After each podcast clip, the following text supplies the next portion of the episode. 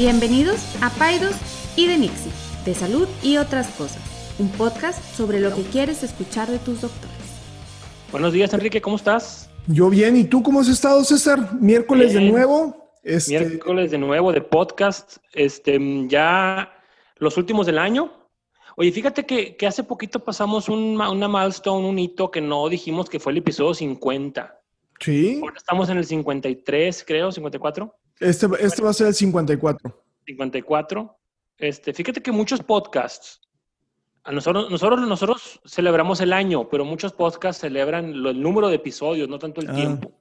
Pero como nosotros estamos casi semanalmente, pues bueno, este, celebramos el año. Pero bueno, ya 54 episodios de pura este, verborrea no está fácil, ¿eh? ya se nos están acabando las cosas que decir. Oye, y, yo creo que la gente que nos escucha también, digo, vale la pena pedirle su opinión, que nos están pidiendo que participemos en un programa de radio, este, que nos digan a ver qué piensan, este, Paidos y pronto, live. Morning show. Morning show. Este, ¿cómo se Digo, todavía no. Dime. Este, David Letterman, hazte un lado. Ahora Ramones ya no trae nada en el morral. Oye, no, este, pues sí, ahí a lo mejor se va ahí a cristalizar un proyecto ahí de, estar en el radio los dos juntos. Vamos a ver qué pasa. Este, Los mantenemos informados. Pero díganos qué opinan. A lo mejor, a lo mejor no quieren, a lo mejor ya chole con ustedes y pues está bien. Ya, ya, sí, suficiente. O sea, ya, suficiente. Sí, suficiente. Y ahora también en el radio. Digo, también es algo ahí cortito, seguramente, pero bueno, ahí les vamos informando cuando ya vaya, tengamos más detalles. Perfecto. Este, nos hicieron una veo, Veo que tienes, que tienes invitado, doctor X. Ya me estoy poniendo nervioso. Hay un invitado sorpresa. Ya me está dando así como. la vas a conocer. ¿Qué, ¿Qué manifestación clínica tienes tú de nerviosismo? O sea, cuando estás ansioso... ¿Sudo mucho de las axilas? Gross. Mucho, pues bueno, tú me preguntaste. Sudo, sudo mucho. Este, me pongo rojo, muy rojo. O sea, me, sonrojo muy fácil. Y, y, pues ya, yo creo que eso, eso sería. A mí, fíjate, yo creo que no se me ve, pero a mí me da una taquicardia y palpitaciones. Pues te, dio, cuando estuvimos en el episodio de aniversario, te dio todo el ataque de pánico, pero full blown. Full blown. Sí, sí, sí, Oye, pues bueno, interesante que lo menciones. No. Porque, no, de veras, la gente va a pensar, no, no, la gente va a pensar que está todo actuado, pero la verdad es que no, ¿eh? Si me dices que trajiste un psiquiatra para que, para que me vea a mí, pues ya valió madre. Oye, la gente va a pensar que, te lo juro, pero no, nada que ver. Tú no sabes quién es el invitado, ni el tema, ni nada, pero bueno, a veces estamos conectados, compadre, te lo digo, mano. No, no, no manches, no manches. Yo creo que, yo creo que, yo creo que ni, ni, ni tu mujer te adivina el pensamiento no, como yo. No, es que no. Oye, antes de, presentar al invitado, te quiero preguntar si tú alguna vez, desde que empezaste la escuela de medicina al día de hoy, te has sentido deprimido. Te vas a llorar. O sea, más bien pregúntame qué bien. ¿Cuándo no? este. ¿Y te ha pasado? Digamos, dejémoslo ahí. O muchas veces. Sí, muchas veces. es una profesión muy desgastante.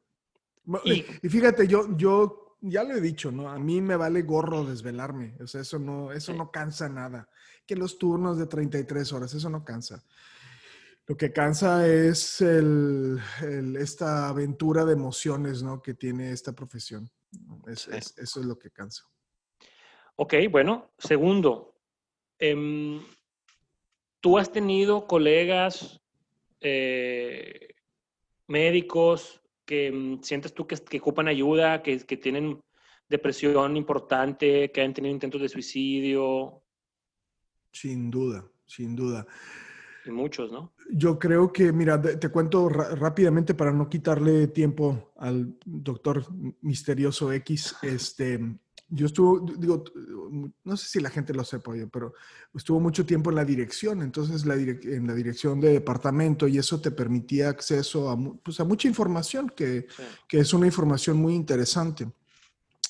Y recuerdo que en algunas ocasiones se ha tenido que restringir los privilegios o la entrada a algunos doctores porque, no sé, venían alcoholizados o se pelearon con alguien o nada. Pero lo que es muy interesante es que la prevalencia, yo creo que de enfermedades mentales es mucho más alta que un problema tan obvio como el que vengas alcoholizado a atender a un paciente. Y muchas veces no hay un sistema de soporte, ni de ayuda, ni de... Y esto puede afectar al paciente y puede afectar pues al doctor y a su familia y todo eso. Yo creo que estos son de los temas que tenemos que tener así en el, en el spotlight todo el tiempo para que, porque afecta todo, ¿no? Los resultados de salud, el, el este, y, y, son, y son, podríamos casi argumentar que son hasta más prevalentes que en otras profesiones, ¿no? Entonces, sin duda creo que es que, que, sí, sí es importante hablar del tema y sí, sí tengo, digo, respondiendo, sí, sí tengo muchos colegas que creo que, que están pasando por mal rato. Este, Fíjate que, en, la razón número, perdóname, si dividimos en países como Estados Unidos que tienen buenas estadísticas, y porque yo lo busqué en México y no lo encontré, a lo mejor el invitado ahorita nos dirá, pero si tú divides a las personas por profesión, abogados, médicos, ingenieros, este, etcétera, en Estados Unidos el índice más alto de, suicidio lo tienen los médicos, por mucho, casi por el doble, sí, del, del que sigue, creo que son los abogados, no sé quiénes son. Diario en Estados Unidos hay un intento de suicidio de un médico, diario o más. Entonces, es algo importante que hay que platicar. Eh, la salud mental en la profesión médica, ¿no? O sea, ¿por qué nos afecta tanto? Ahorita vamos a platicar con el invitado. Entonces, bueno, ¿quién crees que sea el invitado? ¿Quieres que te dé alguna pista? Te voy a dar una pues, pista. ¿Es mujer? Te voy a dar una pista. No, es hombre. Ok. Cuando éramos estudiantes de medicina, tú le caías medio gordo. Él, Tú le caías gordo a él. Digo, sé que está difícil porque pues no eres la, no eres la monita de oro, ¿verdad? Pues me la pusiste, dame, una pista más fácil. no, ya, no, ya sé quién dices. ¿Quién es? Es el superestrella rockstar, el tremendo Willy. Eso, muy bien. No, no. Willy, manifiéstate. Oye, muy bien. Fue, una pista bastante que, fue bastante buena, ¿eh? Saludos, saludos. Este, el doctor Lucio está aquí haciendo controversia, haciendo este reality show. ¿Cuándo, ¿Cuándo dije yo que el doctor está libre y yo había conflicto? No, no, no, no, lo, dijiste, yo simplemente lo, de, lo decía. Oye, Willy, despégate un poquito el micrófono, nomás tantito, ah. despégatelo tantito. A ver, ahí mucho, ahí está la respiración. Exactamente. Escucha todas las partículas de COVID ahí saliendo de tu boca. Oye, no, muy bienvenido, Willy. Mira, déjame les platico. Muchas gracias. Y, qué padre que lo adivinaste la primera, Enrique, y, pues, oye, chécate. pero no, pues, no, puedo creer que estamos hablando de ansiedad y depresión. O sea, te lo juro, Willy, no, no, no, no, no, no nos ponemos de acuerdo. Este es, brujería. Es, estás metiéndote a mis. Eres, eres, eres Facebook. Eres Facebook. Bueno, sí, no, porque simple, la simple estadística, todo nos da depresión y a todos nos da ansiedad. La posibilidad de que hablaran de que le estén pasando mal es por lo menos del 20%. Pues ahí está, ahí está. Fíjate, ya Willy ya nos está aquí debonqueando mitos. Oye, déjame más lo presento. Em, el doctor Guillermo Valdés es psiquiatra, egresado de la Escuela de Medicina del TEC de Monterrey, hizo su residencia en la Universidad de Yale, en Connecticut, eh, donde fue jefe de residentes. Eh, después hizo la subespecialidad de psiquiatría infantil y del adolescente en la Universidad de Nueva York, donde ahora es profesor y tiene su práctica privada en la isla de Manhattan. Ahí nomás para que te nomás para que te cales. No, pero hubieras dicho en la isla y la gente hubiera pensado en la, isla, del padre. No, papá. No, papá. Es en Manhattan. En, Manhattan, en Nueva York. Este, entonces, pues bueno, obviamente digo, ahí, ahí, te, ahí, nomás te digo que la hora con Willy anda como en 200 dólares. No, no, no, no, no, no, hay que, hay que irnos rápido. Oye. Ya, ya, fue, ya, ya mandó pedir sus, este, sus croissants ahí de este. Sus bagels. Sí, este. La Magnolia Bakery. Sí, exacto, exacto, exacto. Déjame, ya antes de empezar, le quiero agradecer a Willy porque hoy es Black Friday. Entonces yo sé que él ya estaba ilusionado de estar formado en el Ross a las 6 de la mañana. Tener un plan. máscara puesta. Él iba a hacer fila en el Ross y su esposa Kate, que le mando un saludo, ella iba a estar haciendo fila en el Marshalls. Sí. Y, pero, hombre, pues tuvo que ir Kate sola al Marshalls porque, pues, Willy aquí está con nosotros en Black Friday y, pues, muchas gracias, Willy, por, por hacer el sacrificio. Oye, hay uno aquí en, en, en, en, el Valle de Texas que se llama el Fallas Paredes, ¿te acuerdas? Sí. Yo sí es como un tipo Marshalls, ¿no? También, pero acá, Mex, eh, México tejano. Pero bueno, Willy, muchas gracias por acompañarnos. Está ahí, después te compras ahí algo en el Black Friday de Amazon. Ah, ahorita cuando, les pasa el recibo. Ah, pues, pues ahí te va a llegar su Black Friday. A precio completo. Oye, pues mira, es, es, es un tema importante que, que, que, queremos platicar contigo, porque, y nos escuchan muchos colegas, obviamente nos escuchan pacientes, y es importante que los pacientes sepan de las broncas mentales, de salud mental que tenemos los médicos, es bien importante. Y también nos escucha mucho estudiante de medicina. El otro día me dio mucho gusto que tenía que un alumno aquí en el consultorio, estábamos viendo pacientes y de repente me dice, doctor, yo escucho el podcast y me gusta mucho y, y, me hizo algunos comentarios de, algunos, de algunas reflexiones que hizo con algunos episodios. Entonces creo que eso es un tema que nos atañe a todos. Entonces la primera pregunta, Willy, es, o sea, yo sé que es una pregunta difícil de contestar, pero ¿cuáles serían algunas de las razones principales que tú detectas de por qué el gremio médico está tan afectado en tema de salud mental, específicamente depresión, suicidio y ansiedad? Sí, mira, yo creo que es una muy buena pregunta, pero yo creo que este es uno de los temas en donde la forma en que aproximamos el, tema es muy importante.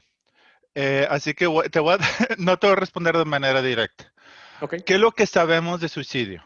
Sabemos los factores de riesgo para la población en general Varios de esos factores de riesgo son más prevalentes en el gremio médico, pero no todos. Uno de ellos, y probablemente el más importante, es la presencia de depresión. La otra, y esto no es específico del gremio médico, pero son de esos factores de riesgo, en donde, de nuevo, bueno, te los voy a mencionar los factores de riesgo. Es salud mental, sobre todo depresión, sobre todo cuando va, se, se, se juxtapone o va junto con un problema que te afecte el juicio o la impulsividad.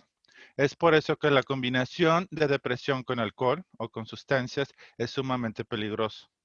Es por eso que el paciente con trastorno bipolar, sobre todo aquellos que sufren de cuadros mixtos, que los pobres sufren tanto de síntomas de depresión como de manía al mismo tiempo.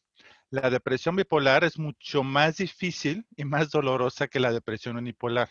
Y si eso le sumas la manía y la, impulsividad que a veces se ven en los pacientes bipolares, eh, no es de sorprender que hasta hace poco 15% de los pacientes bipolares murieran por suicidio, que es de, las enfermedades con la prevalencia más alta. enfermedades crónicas, sobre todo que son dolorosas, dolor crónico. Eso lo vemos muchos con, veteranos de guerra aquí en los Estados Unidos. Em, algunos trastornos de la personalidad que también se afectan mucho con impulsividad como trastorno limítrofe, es otra cosas para tomar en cuenta.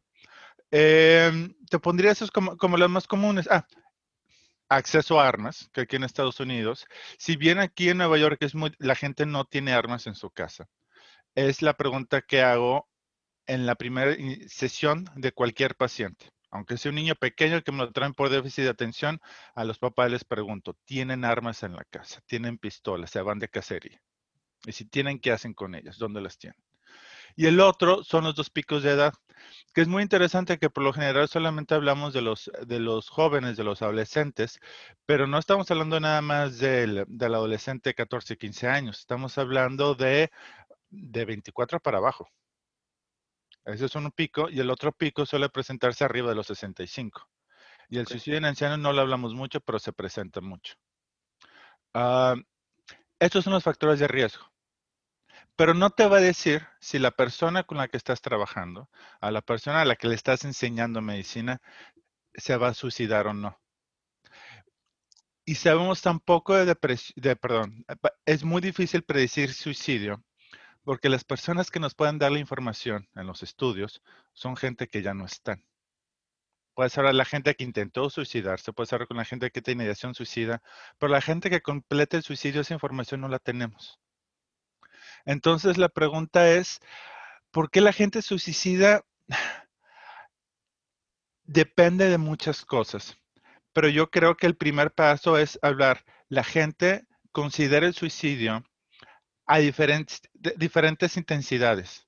Una cosa es simplemente la idea, otra cosa es el plan y otra más compleja ya es el plan con intención de actuar en el plan. Entonces, lo, que, lo importante es cómo le hacemos para abrir el tema a que no es bastante común que la gente tenga esa ideación suicida. ¿Ibas a decir algo, Lucio? Sí, de acuerdo. Y, de verdad es que me, me, dejas pensando mucho porque obviamente, digo, en pláticas que tenemos con colegas, con alumnos de, de, medicina, salen mucho a relucir estas, estas tendencias que tú usas, que tú platicas. Y los factores de riesgo, pues bueno, la verdad es que cualquiera los podemos tener. Y, yo te quiero preguntar, em, ¿qué consideras tú las razones de por qué los médicos son el número uno de, suicidio y depresión entre las profesiones? ¿Qué se te ocurre? Mira, ¿O qué has leído? Ah, preparándome para esta presentación me puse a buscar artículos y no sé si ustedes han tenido la oportunidad de leerlos. Yo sé como maestros en el TEC eh, se preocupan mucho ahorita en, la salud mental de sus estudiantes. Este, sí que estoy seguro que los han leído. Esos artículos son secos, secos, secos, secos, horribles, desmoralizantes, en donde te avientan estadística y entiendo, o me río, pero no es chistoso. Entiendo que, que esos artículos, sobre todo cuando no es precisamente salud mental, sino es más de salud pública o es en para gente dedicada a la enseñanza, ok, vamos a enfocarnos a los hechos pues, pues, los hechos son las estadísticas, ¿qué más vamos a tener? Pero me llama mucho la atención que en esos artículos que son secos, secos, secos, hay muchísima especulación. ¿Y de dónde lo sacaste? Ah, es que los médicos son perfeccionistas. Es que los médicos por no dormir. Es que los médicos por, sienten que no pueden pedir ayuda. Digo, todo eso es razonable, pero no lo sabemos. Ok. Es por eso que la... Sin embargo, esa especulación es muy sana porque nos permite iniciar la conversación para que la gente en verdad pueda levantar la mano y decir, ¿sabes qué? Creo, esto está resonando conmigo. Y esto si no soy yo ahorita, si en el futuro hay plantas de la semilla, yo podré ser parte de la estadística. Pero ahora que esa posibilidad ya está a nivel consciente, hay awareness, lo conozco, ya no me va a llegar tanto de, de golpe. Me acuerdo una entrevista que le hicieron una vez a Bill Clinton, la vi hace muchos, muchos años. Eh, creo que yo todavía estaba en prepa. Y me acuerdo que alguien una vez le preguntó, ¿por qué es importante que los políticos eh, o los líderes de opinión conozcan temas de ética? Y su respuesta creo que aplica mucho para este tema. La respuesta fue, porque el momento que haya una crisis, no te vas a poner a discutir, no, te vas a, no vas a tener tiempo para reflexionar qué es lo correcto. Tienes que actuar. Así que tienes que saberlo. ¿Por qué es importante hablar de estos temas de salud mental? Porque cuando a ti te da la depresión, va a ser muy difícil reflexionar. O, o, ustedes como maestros están tan ocupados, suceden tantas cosas, muchas que son difíciles de predecir, que ya cuando el tema ya lo tenemos un poquito masticado, cuando se presenta la situación ya vamos a saber qué hacer. Eh, pero no te he contestado el tema de por qué, qué tiene que ver, por qué los médicos, por qué resaltamos. la respuesta en esta es no sabemos, pero creo que podemos tener en este podcast una especulación, una conversación que puede ser muy útil para abrir temas. Ok.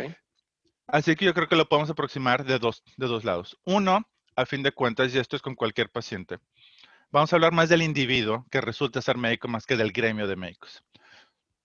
Siempre tienes que preguntarte qué es lo que te trae el paciente y qué es lo que le trae el medio ambiente. Creo que a veces, sobre todo en estos ambientes más de justicia social, que son conversaciones muy importantes, nos enfocamos mucho en el ambiente y nos empezamos a, olvidar del individuo. Entonces, una combinación. ¿Será? Y esto es una pregunta. Uh, ¿será que hay un proceso de autoselección? Que las personas que terminen en medicina tendrán ciertas características que los predispongan a depresión o que los predispongan al suicidio. Porque el suicidio, de la estadística que tenemos aquí en Estados Unidos, porque es correcto, en México no hay, y la busqué. Eh, se espera, se calcula que en este año se vayan a suicidar de 300 a 400 médicos. La incidencia, la prevalencia de suicidio es casi el doble en médicos que en otras profesiones, sobre todo en mujeres. Es, muy interesante porque el suicidio es mucho mayor en hombres que en mujeres, pero esa proporción ya se pierde en salud mental, perdón, con los médicos, que es un tema interesante, no sabemos por qué. entonces estamos hablando del grupo, si hay un proceso de autoselección que te trae el individuo, pero el otro que también hay que considerar es el ambiente. ¿Qué hay sobre los sistemas de salud que empiezan desde que el estudiante aplica a la escuela de medicina, o perdón, manda su solicitud a la escuela de medicina?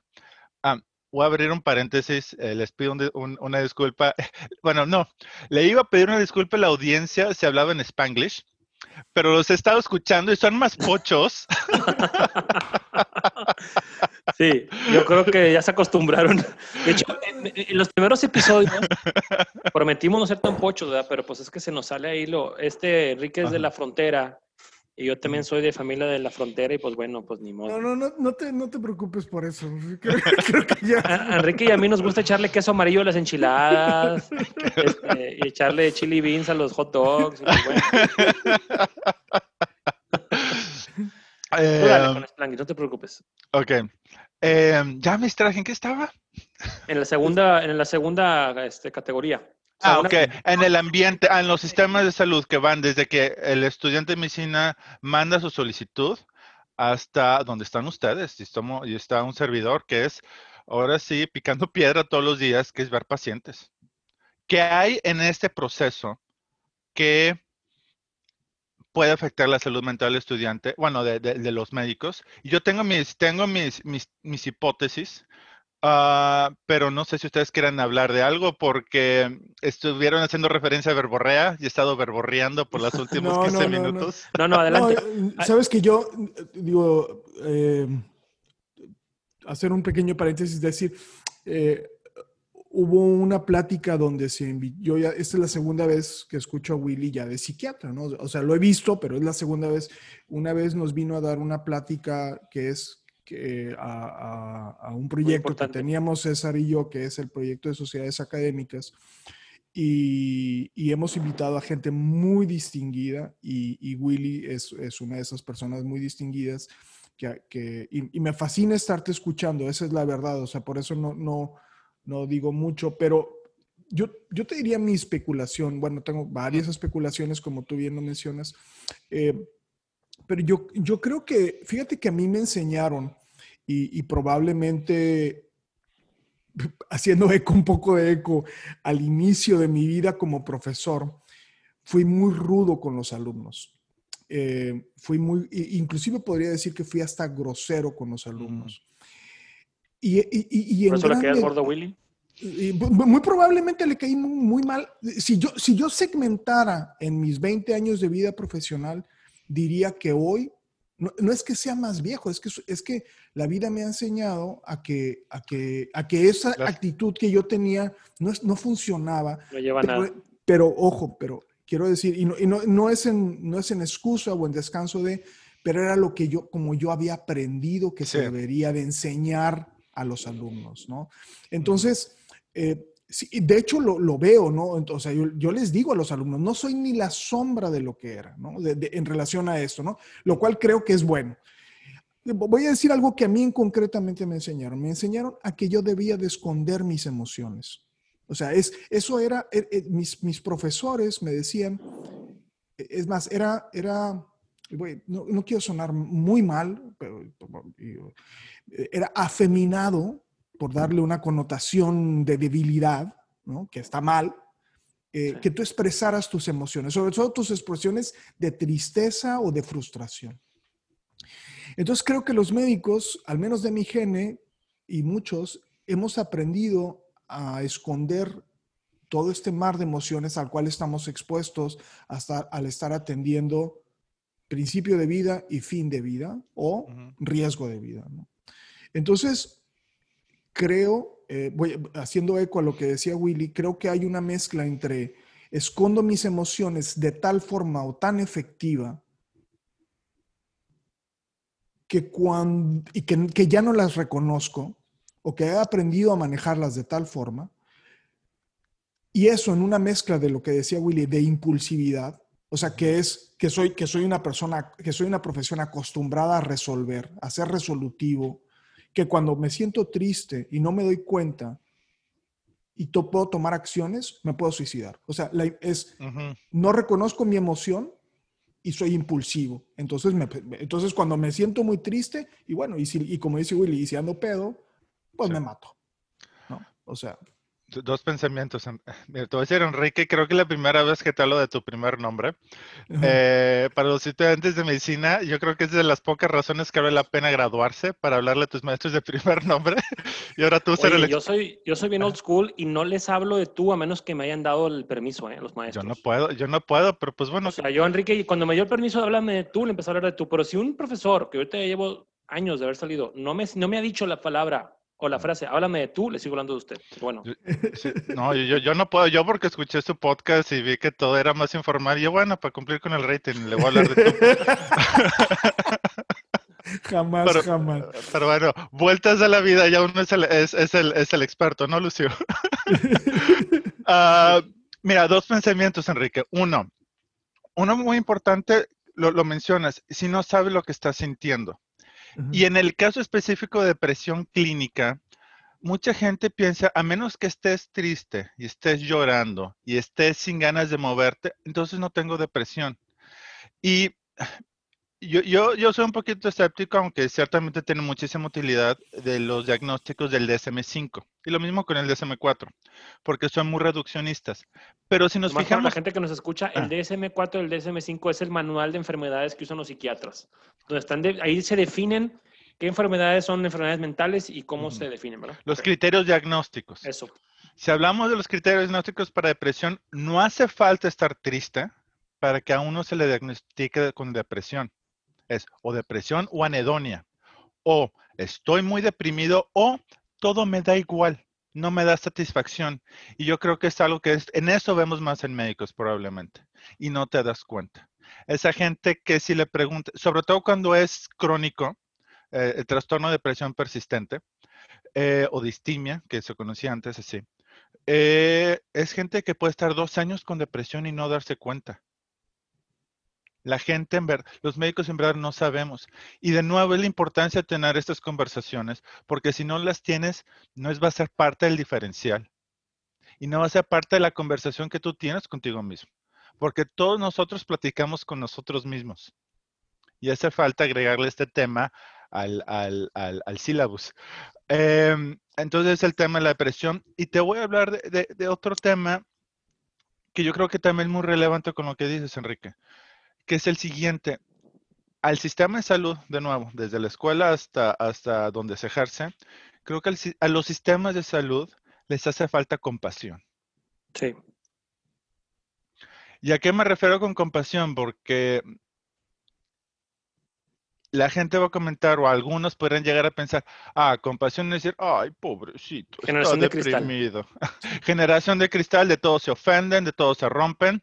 Yo creo que la diferencia es que los más jóvenes sí están teniendo esta conversación.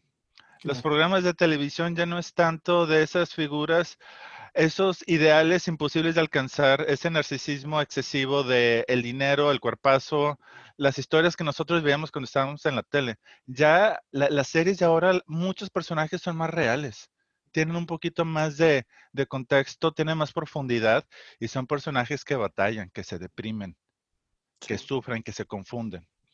Y yo creo que por, ellos tienen esa ventaja que nosotros no tenemos, es un choque cultural. Entonces, ¿tú crees, tú crees que, o sea, eh, vamos, a, vamos a hacer un poquito la historia. Entra un estudiante de medicina a la escuela de medicina, competencia, este, sacrificio, eh, promedios, eh, etcétera, presión. Cabellera. Cabellera se nos va, pero como agua. Bueno, Willy, no, Willy todavía tiene la línea infantil en la cabeza. mira, aquí está, aquí está. Maldito Willy, mal desgraciado. Tiene más pelo que hace 15 años. No, no, no. Hasta eso, se me ha puesto el cabello más delgado y por fin ya me lo puedo peinar. Antes era un fastidio. era un, señor pastito ahí nomás que le salía. Este, entonces, bueno, eh, presión. Después, escuela de medicina, competencia, presión, malos tratos, este, profesores como Enrique sus primeros 10 años y como, ¿me explico? O sea, eh, señalamientos. Como tantos otros. Como tantos otros, señalamientos, este, eh, eh, maltratos, luego la residencia, a todo eso agrégale más maltrato, más señalamientos, desvelos, este, no tener una vida personal digna, etcétera.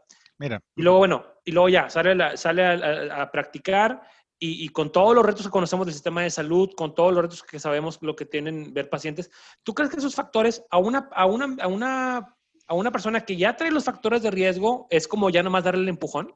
Es que, es que no, solamente con los factores, es que todos, ¿me escuchan? Sí. Ah, es que todo el mundo tiene los factores de riesgo. Lo que te hace falta tener es un proceso emocional.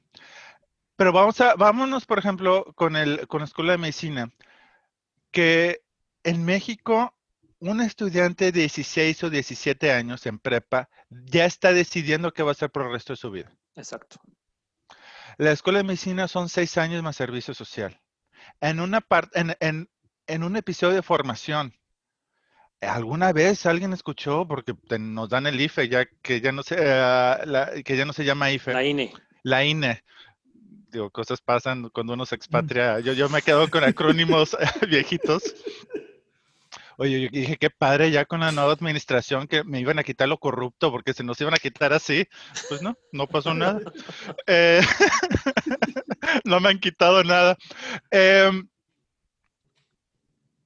que a los 18 años ya una persona es una persona completa. O sea, no, te sigues desarrollando, te sigues formando y creo que una pregunta que hace falta preguntarnos, que nos hace falta, hace falta hacernos es, ¿Cómo interviene la, inmensa dedicación que, demanda estudiar medicina en el desarrollo personal, en el desarrollo de una psicología sana? Cuando apenas tienes un estudiante de 18, 19 años.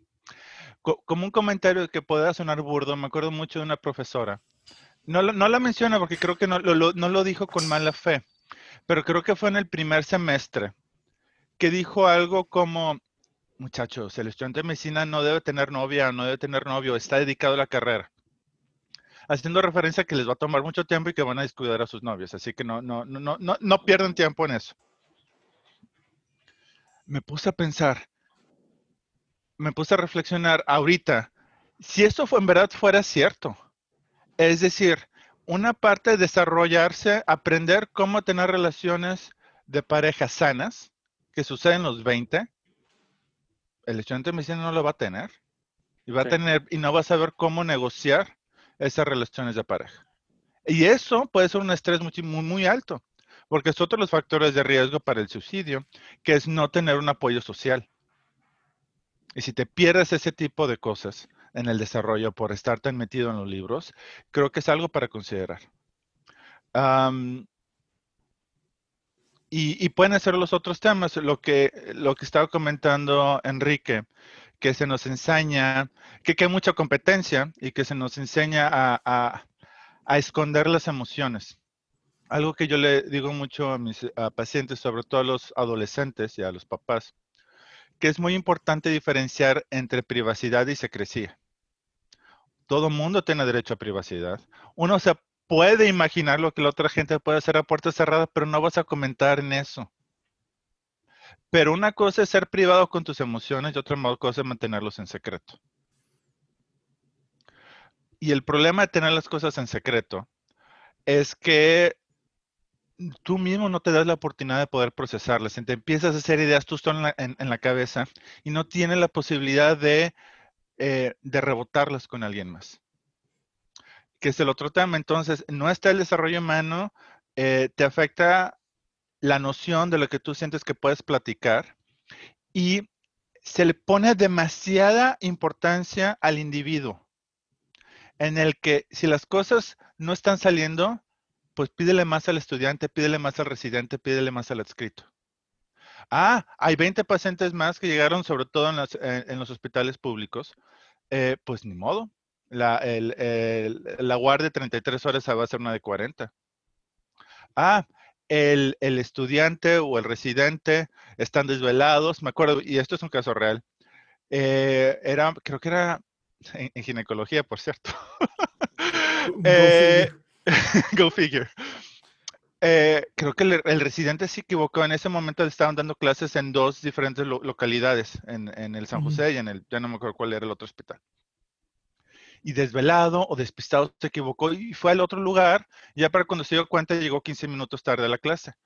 ¿Cuál fue la respuesta? En vez de ver, ah, ok muchachos, a ver cómo somos más claros a futuro. Era un momento donde no había WhatsApp. Eh, ¿Cómo prevenimos que esto suceda? Esa no fue la respuesta. ¿Cuál fue la respuesta? Eh, guardia de castigo, porque no te estás fijando lo suficiente. Y este es un tema que vale la pena platicar, pero antes de ir a ese tema voy a abrir un paréntesis para que la cosa resuene, sobre todo es para tu audiencia, su audiencia, que no, no, no son médicos. Me acuerdo hace un par de años estaba yo en mi consultorio y estaba trabajando con un niño de 7 años, que ya llevo mucho tiempo trabajando con él, ¿no? y se enojó un día conmigo. Y a veces sucede mucho con niños y con adultos en cuando los invitas a explorar un tema que es doloroso, se enojan contigo. Este niño en particular estaba molesto conmigo porque la familia se fue de vacaciones, una semana o dos, no me acuerdo cuánto tiempo fue. Así que pues no nos vimos esas dos semanas. Eh, en la perspectiva del niño, yo fui quien no lo estuvo viendo con él. Yo creo que el niño de una manera más ah, inconsciente se estaba dando cuenta que él necesitaba el tratamiento, necesitaba la terapia y es muy común que a veces al paciente, también al adulto, haya cierto resentimiento al saber que necesitan el apoyo. Bueno, entonces llega la sesión y en vez de estar los dos ahí en el piso jugando con algo, me pide que yo me siente en mi silla. O sea, me mandó la esquina. Y, me, me, da mucha risa porque él empezó a romper todo, que es parte de su problema, que cuando se siente inseguro empieza a destruir físicamente, pero también a un nivel más metafórico, y estaba afectando mucho su desarrollo académico y desarrollo social. Pero bueno, estaba muy enojado conmigo y pues, pues yo, yo, tenía que tolerar su ira. Estaba yo sentado simplemente pues a que me mentara madre a su niño de siete años. Y me estaba diciendo, you are just a feelings doctor, you're not a real doctor. Eh, oye, y todo le dice, le voy a decir a mi mamá que no te pague la consulta. Esta sesión no te la van a pagar. y obviamente uno podría decir, esta es una situación sumamente adorable, pero al mismo tiempo uno tiene que ser sensible con la emoción que está en la habitación y te das cuenta que el niño, por más adorable que sea, estaba sufriendo mucho. Y ese dolor me lo estaba aventando a mí, para que yo supiera cómo se sintiera cómo se siente estar así. Ah, y, depender, lo que tú dependes te lo voy a quitar. Uh, obviamente, este niño también es un niño con mucha ansiedad, así que a la siguiente sesión me dio un cheque por 40 mil millones de dólares para compensar y puso 30 mil millones en su tarjeta de crédito, ¿no? Eh, de papel, creo que ahí la tengo todavía en alguna parte. ¿A qué me refiero con esto? You're just a feelings doctor. Estaba no solamente quitándole valor a mí, que de nuevo es un reflejo de su autoestima, él batalla, batalla todavía para darse el valor apropiado, por problemas que no voy a mencionar. Eh, pero también cuando yo tengo una emoción negativa que no sé cómo procesar, una forma de lidiar con ello es, todas las emociones son basura. Entonces vamos a ser hiperracionales.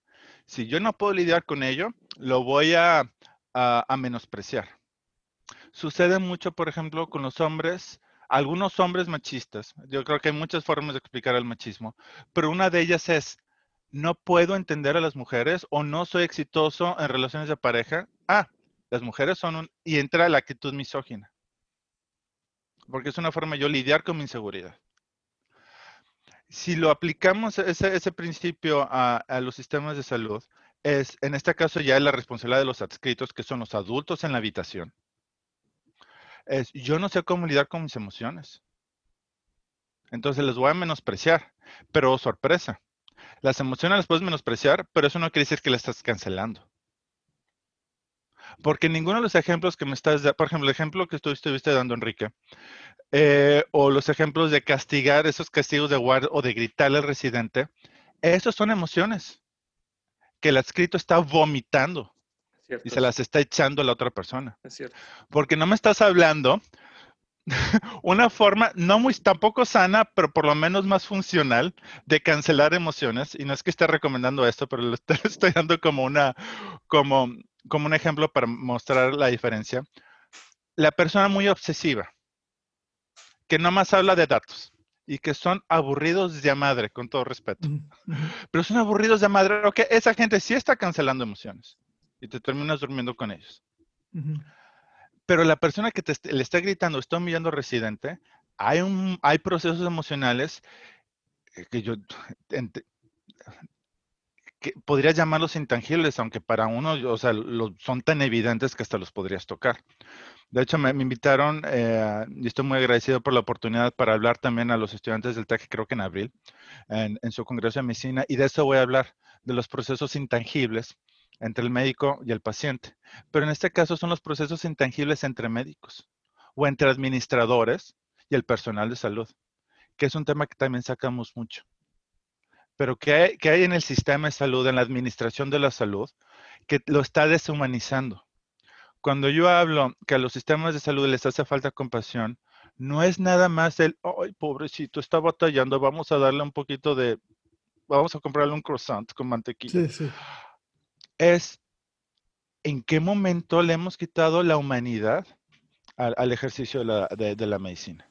Oye, Willy, otra cosa que creo que no hemos mencionado también, que creo que es una sorpresa, y, te digo, la, la, base de quien nos escucha son pacientes, pero ¿Qué, pasa también con el desencanto de la medicina por parte del paciente? O sea, porque, porque los mm. pacientes, o sea, porque esa es una sorpresa para, el, para el recién egresado, ¿no? El recién egresado ha sufrido, como ya mencionábamos, y todo eso, y entonces hoy sale su bata reluciente, ojo brilloso de nuevo, abre su consultorio chiquito con todo su esfuerzo, y oh sorpresa, sus pacientes le fallan en las consultas. No llegan los pacientes. No, aprecian lo que les, los consejos que les dan y el tiempo que les otorga. Eh, está saturado de WhatsApps y luego si no contestas el WhatsApp inmediatamente, el, o sea, no, no, quiero, no quiero convertir eso en una queja, pero, pero sí, hay, sí hay un desencanto por los pacientes.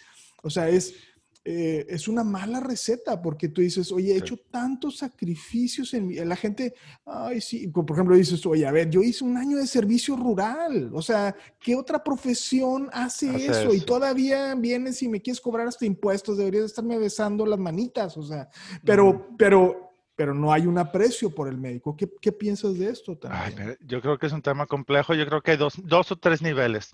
Ah, vamos a empezar por el más explícito, en el que los pacientes auténticamente no están apreciando al, médico. Y estás hablando, por ejemplo, tú, en teoría, en teoría, del, del, ambiente más cómodo para ejercer medicina, que es el consultorio privado. Que digo en teoría, pues porque tú escoges a quién ves, tú escoges cuánto cobras, asumiendo que el mercado te lo pague. Eh, pero también te das cuenta que el, como se dice aquí en Estados Unidos, the buck stops with you. En, un sistema de salud, la gente se queja contra el IMSS. En el, consultorio privado es contigo y contigo y nadie más. Exacto. que son otros temas. Estaría para hablar, hacer una sesión sobre, sobre la consulta privada. ¿Cuáles son los retos y las oportunidades de tener tu consultorio privado? Pero bueno, eh, me estás hablando de ese ambiente en específico creo que está el aspecto cultural. Yo creo que también es muy de México el, no respetar el, tiempo de las personas. Y yo creo que es algo que se tiene que tomar en cuenta. Eh, aquí en Estados Unidos sí se respeta más eso. Si yo cuando hablo con, colegas y me dice que tienen que esperarse 30 o 45 minutos y van hacia los dos lados, el médico a veces también se tarda dos horas en ver al paciente. Eh, este es aspecto cultural que sí puede ser de mucho reto, pero también está la idea que se ha fomentado de que el médico como, como una persona que se sacrifica, como una persona que lo hace por amor al arte. Y pues si uno le puede tener mucho amor al arte, ¿por qué tiene que estar cuidado perdón, por qué tiene que estar peleado con el beneficio personal? Yo creo que esto es muy importante y lleva a un nivel un a un nivel más profundo la dinámica que tú me estás comentando, que es la siguiente. Y, y es explícito en el entrenamiento. ¿Y a qué me refiero? Y voy a usar un término clínico, pero que toda la gente lo ha escuchado, probablemente en contextos muy distintos, que es las tendencias masoquistas. El que se sacrifica mucho. Pobrecito de mí. Y, todo lo que he hecho, y lo hago por amor al arte dos pensamientos en eso. Uno, para poder ser generoso, tienes algo que poder, tienes, necesitas poder dar algo. Y cuando estás seco, deshidratado emocionalmente por todos los sacrificios, hasta la conducta relativamente egoísta de cualquier paciente se va a sentir muy duro.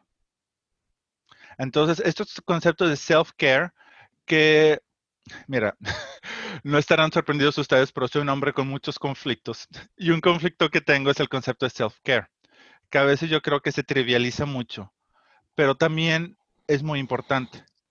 Tú no vas a poder dar a menos que te sientas con la capacidad de ser generoso. Una. Entonces, tienes a unos eh, la otra cosa que tomar en cuenta. Sobre todo, creo que me imagino que le aplican más a los pediatras que a los ginecólogos. Ustedes díganme que tienen la ansiedad de los pacientes. Y la ansiedad que ellos tienen, lo que hacemos mucho, lo que estaba haciendo este niño que te comenté, él quería afectarme mi autoestima. Me está diciendo, así me siento yo, ayúdame a lidiar con ello. Lo que los pacientes en momentos de crisis o de ansiedad te van a pasar su ansiedad. Si tienes un papá que sientes que el niño no está respondiendo a lo que ellos están haciendo y se sienten devaluados, ellos pueden llegar a devaluar al médico. Son esos procesos intangibles que hay que reconocer.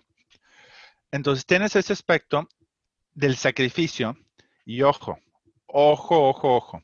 El masoquismo, el masoquismo siempre está pegado con el sadismo. ¿Qué es lo que pasa en el entrenamiento? Es que tienes el splitting. Tienes a los residentes que tienen que lidiar con el masoquismo, pero a los estudiantes les pasa el sadismo. Y ya una vez que ellos se convierten en escritos, hay una el término clínico es identificación con el agresor. Ay, pero si yo aguanté con esas guardias de 30, 40 horas, ¿por qué tú no? Entonces, si a ti te pegaron de chiquito, así le vas a pegar a tus hijos. Así es. ¿Por qué no es posible? Porque, nada más para terminar con esta idea, porque es muy difícil cambiar eso. Porque también tienes que reconocer el dolor emocional del adscrito que nunca se procesó eh, y el resentimiento el resentimiento que te produce ver que a las generaciones más jóvenes le puede tocar más fácil que a ti. Y para poder tolerar esos cambios culturales, uno tiene que, acceder a, a una inmensa generosidad. Pero a veces no se puede ser generoso si no se puede perdonar y no se puede perdonar si no se procesa. El trauma, voy a decir con T pequeña, aunque estoy seguro que uno reciente se fue con T mayúscula, en general es con T pequeña, eh, minúscula, los traumas que, los estudiantes y los residentes tienen que lidiar en su entrenamiento. Oye, Willy, y digo, ya se nos está acabando un poquito el tiempo, pero te quería preguntar también. Eh, ok, está lo que mencionó Enrique del desencanto, pero también se habla mucho, digo, en las personas que no, no, no somos expertos en el tema, de que por los médicos eh, estamos todo el día, digo, lo, has mencionado un poquito, pero estamos todo el día ante emociones y viendo el final de la vida y viendo personas con problemas y personas que vienen y se desahogan con nosotros y, se le quiere achacar o, responsabilizar en parte a toda esa interacción emocional que hay con los pacientes que, ellos traen al consultorio como parte de, la, del, pues, del todo el bagaje emocional que trae el médico, ¿sí, juega un papel o no tanto? No, yo creo que eh, eh, evidentemente juega un papel. Eh, si está directamente relacionado con, con suicidios, eso yo no lo sé. Pero, mira, y ahorita estamos hablando de sistemas de salud. Si nos están escuchando alguien que trabaja en un banco, alguien que trabaja en una agencia de marketing, el problema de lidiar con personas, bueno, el, el reto lidiar con personas es que la, gente eventualmente se comporta como persona. ¿Y a qué me refiero? Sobre todo cuando tienes una relación más prolongada con el paciente. eh, al principio la gente puede ser muy amable. Eso nos enseñaron. Hablas de usted, saludas de mano, los ves a los ojos, cumples tu parte, llegas a tiempo y te vas a tiempo. Se, acabó. Pero después la gente se comporta como persona y ya las emociones, aunque sea a un nivel más inconsciente, se demuestran o se actúan. Y este reto. Y en cualquier interacción que tengas con personas, eso va a suceder. En, en, en salud, lo que se le tiene que agregar es que muchas veces vemos gente en crisis, aunque no sea final de la vida. Así que cualquier emoción que está ahí se multiplica por 10 o por 20. Y lo tenemos que ver con todos. Si no tenemos la capacidad de nosotros como médicos identificar esa emoción que hay en, la habitación, en el consultorio, intangible, esa emoción no se convierte en vapor. O hay de dos. O, te empatizas con el paciente y te afecta, o imaginas que no existe y te conviertes en esos en médicos nefastos que, quiere simplemente enfocarse en, el, en, el en, recetar el antibiótico, olvidarse todo, de todo lo demás. ¿Y cómo encontrar uno justo medio ahí, Willy? Porque, o sea, digo, pusiste dos extremos, ¿verdad? O lo desecho o me lo echo yo a mi morral. O sea, eh, eh, eh, y, aquí me gustaría... Fíjate, que yo, yo, yo, yo recomiendo ahora a los alumnos, y, yo sé, no sé si esté bien o mal, pero es lo que, lo que yo siento, es yo recomiendo eh, ver el toro cerquita. ¿eh? O sea, yo sí, recomiendo, yo sí recomiendo echarle para adelante, eh, haciendo eco a lo que les habían dicho, lo que me habían dicho anterior de que no me involucraba. Te voy a decir por qué. Utilizo un ejemplo muy bobo, pero sí, evidentemente el pegarme mucho al paciente me puede lastimar. Pero en el caso específico de la medicina privada, o no sé si específico de la medicina privada, pero también los gozos son un bálsamo, ¿sí me explico? O sea, y al final del día, a lo mejor podría yo decir que son más los gozos o, las satisfacciones que hacen que mis emociones estén eh, en, ese justo medio, César, que tú dices. O sea, sí hay cosas que me, que me dan mucha tristeza, que me enojan, que me frustran, pero también, no sé, por, ayer tuvimos un parto, César y yo, bueno, no, no César y yo, pero alguna paciente, fue sumamente emotivo, Willy. O sea, de veras, de veras, o sea, haz de cuenta que yo salí, me hizo el día, este, estaba muy contento, pudiera ver, o sea, este, ver a los alumnos eh, decirte, no, jamás habíamos presenciado un parto así, con esa paciencia. Ahora, yo, quiero pensar que aún a mis 52 años no soy un producto terminado. O sea, no. Este, Y, te digo, son estas interacciones que yo tengo con ustedes y con César en este último año que me han permitido, fíjate que me encanta como lo pusiste, como eh, palpar un poco emociones que a lo mejor no las estaba haciendo. Entonces ahora en esas interacciones que yo tengo con los alumnos me centro mucho en eso también. O sea, es cuéntame cómo te sientes, ¿no? Cuando antes era, a ver, o sea, si me explico qué está pasando. Chop, chop. chop, ¿verdad?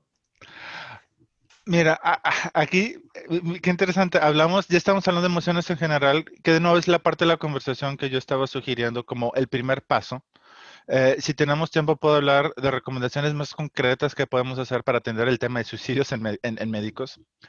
Pero estás hablando un tema sumamente importante eh, que es para otro podcast, que es cuáles son las gratificaciones legítimas que un médico puede tener en el ejercicio de su carrera. Eh, estamos hablando de, cierto sentirse competente, que por lo general es donde explícitamente se habla más en medicina. ¿Quién es el que sabe más? ¿Quién es el que puede arreglar el problema? La competencia, sentirte competente ciertamente es una satisfacción legítima, ah, pero ciertamente no es la única. Está la, eh, pues el, que poder mantener a, tu familia, tener, recibir un sustento del, por el ejercicio de la profesión, pero lo que tú hablas también de de ser testigo no solamente del dolor, y yo creo que eso es lo padre de los pediatras y de los ginecólogos. Cuando la gente viene conmigo, por ejemplo, tengo un paciente que di de alta hace dos años y me volvieron a contactar eh, para ver si puedo resumir tratamiento con ellos. Y parte mía, digo, no estoy sorprendido que, que regresaran, pero una parte de mí estaba contento de verlos de nuevo. Pero también la gente no me viene a ver porque se siente bien. Pero hay ciertas profesiones en las que sí, y esas son las de ustedes dos. ciertas especialidades. Así que ustedes también son testigos de, hitos en la vida, de un matrimonio, de, un niño terminando, graduándose de la primaria, de un paciente, eventualmente, Lucio, que te van a traer a sus hijos. Sí. Eh, y tú eres testigo de ello. Y es, ¿Cuál es la gratificación de? La gratificación es saberte y que los pacientes te incluyan en parte de sus alegrías, en parte de su desarrollo sano.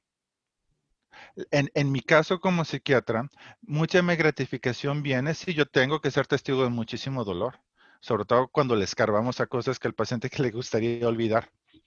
Pero también hay mucha gratificación cuando ves a un estudiante, a un paciente, niño o adulto, librarse de muchas inhibiciones y de vivir una vida, y en mi caso, que el paciente ya no me necesite.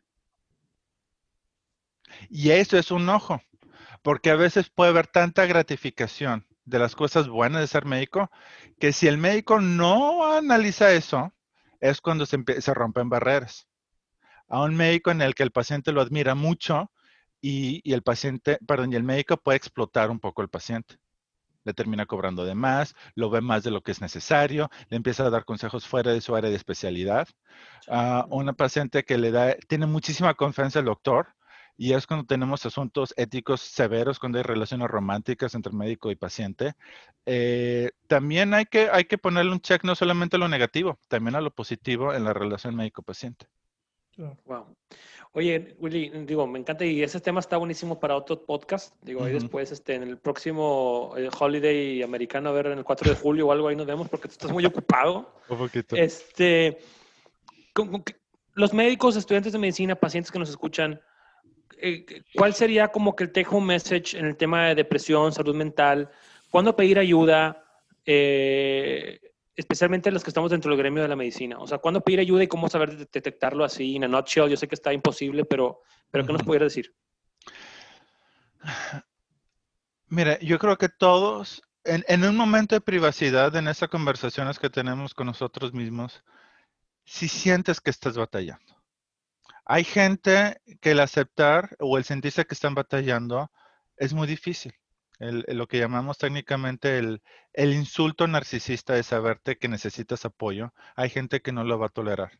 Y de nuevo, yo creo que los sistemas de salud eh, fortalecen e, esa, forma de, ver las cosas. Pero saberte persona, saberte ser un ser humano que batalla, que sufre, y lo empezamos el día de, ustedes el día de hoy de manera espontánea, entre risa y risa, entre broma y broma, la verdad se asoma. Están hablando de ansiedad. Todos tenemos ansiedad de algo. Si a veces sentimos que, que la ansiedad es mucha, si a veces sentimos que la ansiedad está afectando nuestra calidad de vida, a fin de cuenta, una cita con un psiquiatra no quiere decir que, o, o, una plática con alguien que te pueda orientar, no quiere decir que te van a dar el sello de paciente psiquiátrico, que es el estigma es simplemente aceptar que eres persona y que hay momento que necesitamos ayuda. Y, bien, puede, la mayoría de esos estudiantes no se van a deprimir. La mayoría de esos estudiantes no van a considerar el suicidio. Pero tiene que ser las cosas, tienen que ser las cosas tan difíciles. a lo que me refiero es, mucho del dolor es innecesario si el dolor que yo siento, ok, lo puedo sobrevivir, me puedo aguantar poner las pilas y, ser miserable durante los 14 años de mi entrenamiento, con la idea de que cuando sea adscrito, las cosas se van a mejorar, de manera mágica. Yo creo que es mucho resentimiento que a veces tenemos con el paciente, que, que los pacientes no nos mejoraron nuestros déficits de 14 años. Le estamos pidiendo mucho al paciente. Pídanselo a sus papás, pero bueno, es otro tema. ¿Cuánto dolor es innecesario? Váyanse, si, con algo se pueden ir de, este podcast es con esta pregunta. Pare de sufrir. No, porque el sufrimiento ahí va a estar. Pero ¿qué tanto sufrimiento es necesario y cuánto sufrimiento no es necesario? Y uno empieza a decidir. Y, lidiar con ello de una manera sana. O sea, entender, entender que, que, que el, que el sufrimiento del dolor ahí va a estar, pero hasta qué punto ya es too much y esto lo estoy haciendo de manera necesaria. y hasta qué punto lo estoy hasta disfrutando, ¿no? También. También, también. Que sé que la parte masoquista, que me estoy sacrificando mucho, todos vean, admírenme todos los sacrificios que estoy haciendo, eh, que es cuando la gente empieza a utilizar el, el, masoquismo como un mecanismo de defensa. Hay gente que se siente que tiene más valor por los más la mayor cantidad de sacrificios que hacen. Pero de nuevo, ojo, no hay masoquismo sin sadismo. Y la, a veces cuesta trabajo identificar la agresión en el masoquismo. Y, es una forma, yo creo que muy interesante, un poquito macabra de cerrar el podcast. Pero una cosa que no hemos considerado es la agresión que está implícito en cualquier acto de suicidio. Porque es, mira cómo me hiciste sufrir que me tuve que quitar la vida. La gente que intenta o completa un suicidio después de una separación, de un divorcio. La gente que se suicida en la escuela que por alguna razón yo creo que transfirieron muchos conflictos emocionales hacia los maestros. Y, ahí está, mira lo que me hiciste hacer y en el baño de la escuela lo voy a hacer, para que te des cuenta y que salgan los diarios. Claro. Hay mucha agresión ahí. Hay mucha agresión ahí. Oye, ¿sabes qué? ¿Sabes qué? Digo, muchos de los temas que hemos hecho en aquí, César y yo, de lo que hemos platicado, hemos, digo, desde el principio que empezamos a pensar en esto, queríamos como salirnos de los temas como médicos duros típicos ginecólogo pediatra y hablar de dismenorrea y de mocos. Eh, y fíjate que mucho de lo que hemos hablado ha sido eh, en relación a, cuestiones eh, de salud mental. Yo, yo creo que mm. si yo podría contar los, los episodios que hemos hecho, César, que tienen, que tocan sobre algún tema de salud mental, son, son varios. Este, creo que malamente, porque deberíamos de haber invitado a Willy a todos esos episodios. en lugar de decir puras sandeces.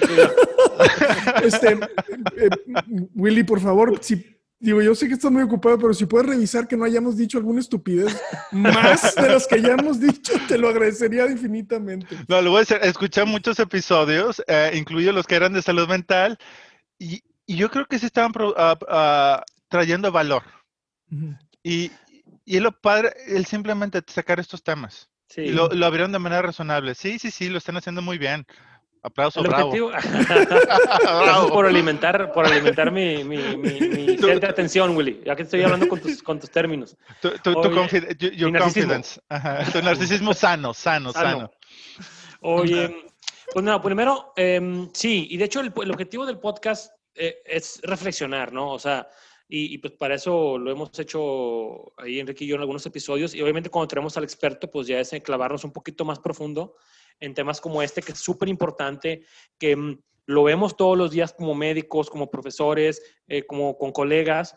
Entonces, también que el paciente entienda un poquito lo que, lo que vivimos y qué es lo, qué, es lo que está sucediendo detrás del médico que, que, te está viendo con la sonrisa en la cara, esperemos, este, y qué es lo que tú como paciente traes al consultorio y a la vida del médico. Entonces, es, es, parte de lo que quisimos reflexionar. Obviamente no nos da el tiempo para echarnos un análisis tan profundo como lo que Willy puede hacer y podemos hablar horas y horas con él. Seguramente habrá una segunda parte de una conversación ahí con Willy, ya nos pondremos de acuerdo. Te agradecemos un chorro. La verdad es que eh, em, sabemos que tu tiempo es caro y pues bueno, te agradecemos la cortesía que nos hiciste. Esperemos que no nos llegue el bill acá de, la hora de... Güey, me, di cuenta que no hicimos corte con, me, di cuenta que no hicimos corte con patrocinadores. Entonces no sé. Lucio que no paga... presenta. Lucio que no paga las tandas, mucho menos va a pagar la consulta.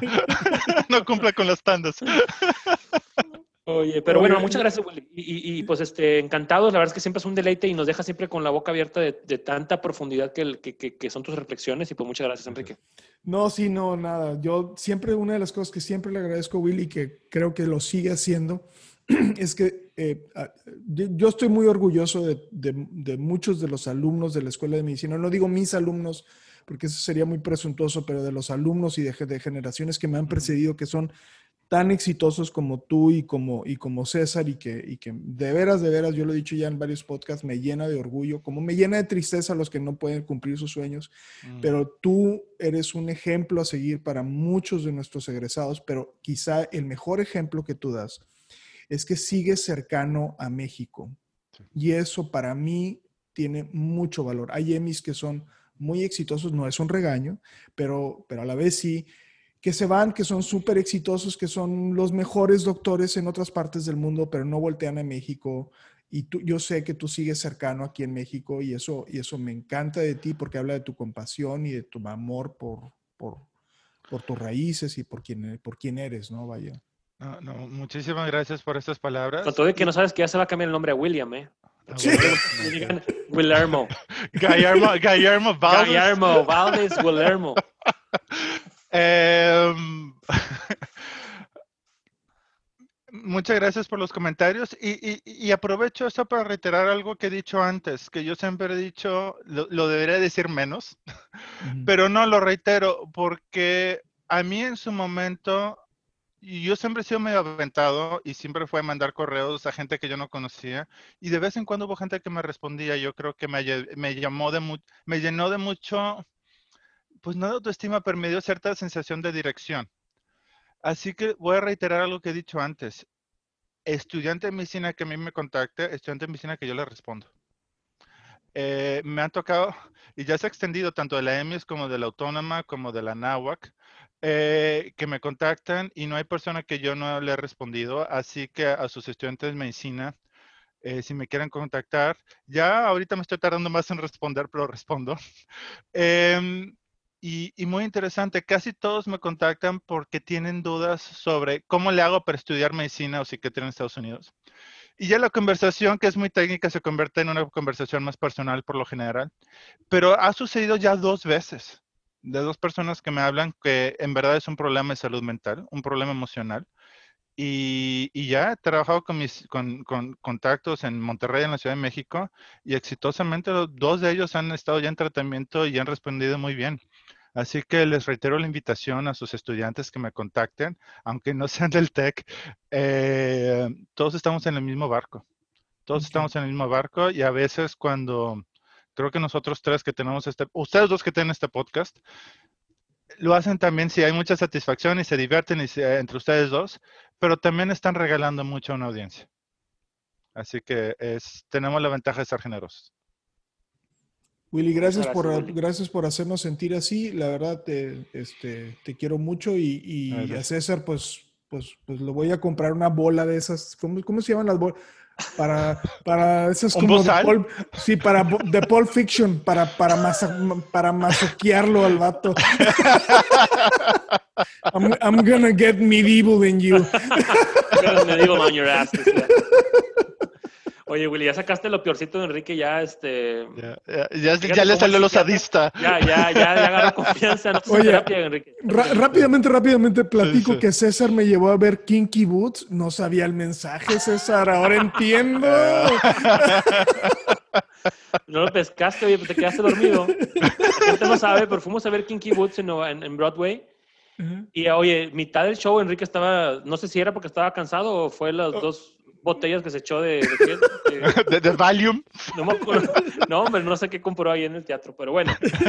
Oye, pues un saludo a todos, Willy, un abrazo, salúdenos a Kate, a tu maravillosa esposa, Sí. este, eh, muchos saludos a ella también. Que ayer se lució con la comida de Día de Gracias, ¿eh? Oye, Nos la gente que no sabe, pavo digo, durante- ajá. Willy se sacó la lotería, o sea, es una sí. mujer, una abogada de Yale, en Manhattan, hermosa, una muñeca, eh, súper inteligente, activista social.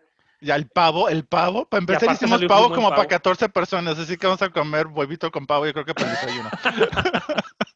Pues qué rico. Sí, estoy muy Este, contento, gracias. Cuando vengas para acá, para México, este, nos vemos como siempre y, este, y un abrazo a todos. Un Igualmente. abrazo. Gracias, Cuídense. gracias, Willy. Gracias. vuelvan a invitar, con mucho gusto regreso. Gracias, Willy. Órale, pues. Bye, ándale. bye. Gracias. Bye. Ninguna opinión o consejo de nuestros anfitriones o invitados sustituye la valoración médica o representa a nuestra institución universitaria de salud. Declaramos que no tenemos conflictos de interés. Hasta la próxima.